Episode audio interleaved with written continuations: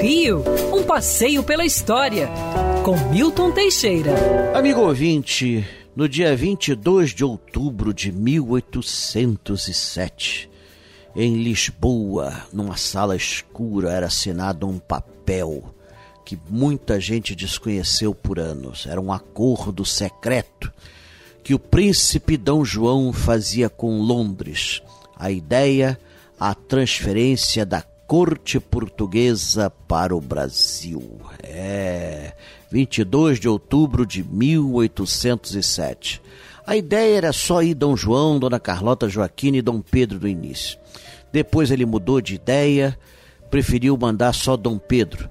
Depois ele mudou de ideia, é, no final embarcou todo mundo.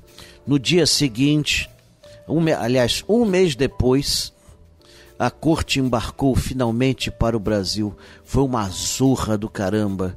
Apesar de tudo ter sido programado, na hora tudo saiu errado. Apareceu muito mais gente do que o esperado para embarcar. Houve casos de barcos que receberam passageiros, as bagagens ficaram. Noutros, as bagagens embarcaram, os passageiros ficaram. Foi uma zona, uma bagunça incrível. No final, teve gente se jogando ao mar e nadando até os navios. Mas com 34 navios, alguns cedidos pelo governo britânico, já que a frota portuguesa era diminuta, ele conseguiu deixar Portugal pouco antes dos franceses de Napoleão chegarem a Lisboa.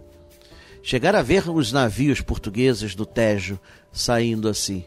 Com isso, D. João salvou a monarquia lusitana e transferiu-se para o Brasil, iniciando uma era de ouro em nosso país, onde nós fizemos uma estrutura capaz de permitir manter-nos independentes depois de 1822. É D. João que cria o Banco do Brasil, o Jardim Botânico, várias instituições culturais, faculdade de medicina e cirurgia, faculdade de direito, é, mas o mais importante, ele nos deu a ideia de uma nação, manteve-nos unidos enquanto que nossos vizinhos se repartiram em quase dez países nós nos mantivemos unidos, fortes e únicos, falando um único idioma com um único rei.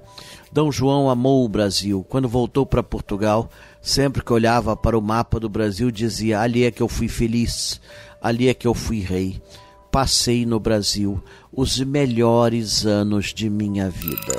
Quer ouvir essa coluna novamente? É só procurar nas plataformas de streaming de áudio. Conheça mais dos podcasts da Band News FM Rio.